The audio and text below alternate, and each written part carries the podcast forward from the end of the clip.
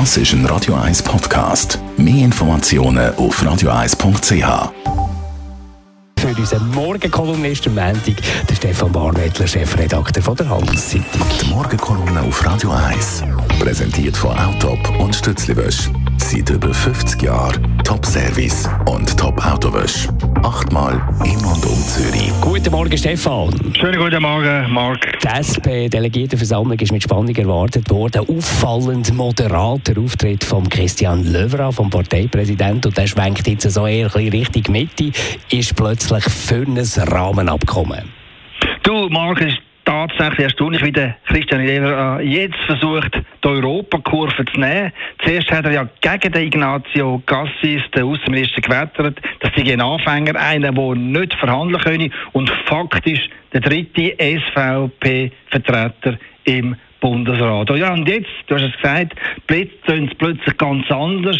Jetzt ist das Verhandlungsergebnis vom Cassis gar nicht so schlimm. Ganz im Gegenteil, die Sozialdemokratie, die sagt jetzt Ja zu Europa und Ja zum Rahmenabkommen. Mit anderen Worten, der Levra hat seinen Kurs am Samstag um 180 Grad gekehrt.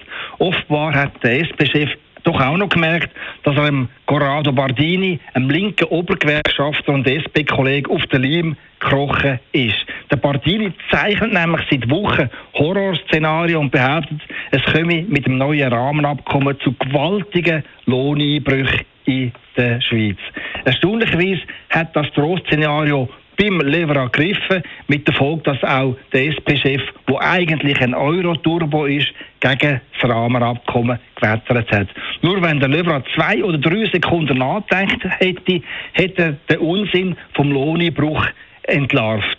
Denn in der betroffenen Branche, Bau- und Gastgewerbe, gibt es flächendeckende Gesamtarbeitsvertrag. Das Lohndumping durch Kurzaufenthalte aus dem Ausland ist also ausgeschlossen. Gut, und am Wochenende hat also der Leber endlich auch noch gemerkt, dass er einem irreführenden Horrorszenario von Pardini aufgesessen ist. Und darum krebst er jetzt auf der ganzen Front zurück und klar, jetzt müssen die Sozialdemokraten mit der FDP und der CVP zusammenstehen, um das Rahmenabkommen, das man gerade noch verteufelt hat, über die Runde zu bringen. Ich zweifle keinen Moment, der SP-Chef Löra wird salbungsvolle Worte finden, um seinen granatmäßigen Kurswechsel zu erklären. Mir aber zeigt es nur eins, der SP-Chef Leura ist ein windiger Gambler, aber sicher kein seriöser Strateg. Stefan Barmettler, Chefredakteur von der Handelszeitung, seine Kolumne gibt es so zum Nachlesen auf radio1.ch. Die Morgenkolumne auf Radio 1. Das ist ein Radio 1 Podcast. Mehr Informationen auf radio1.ch.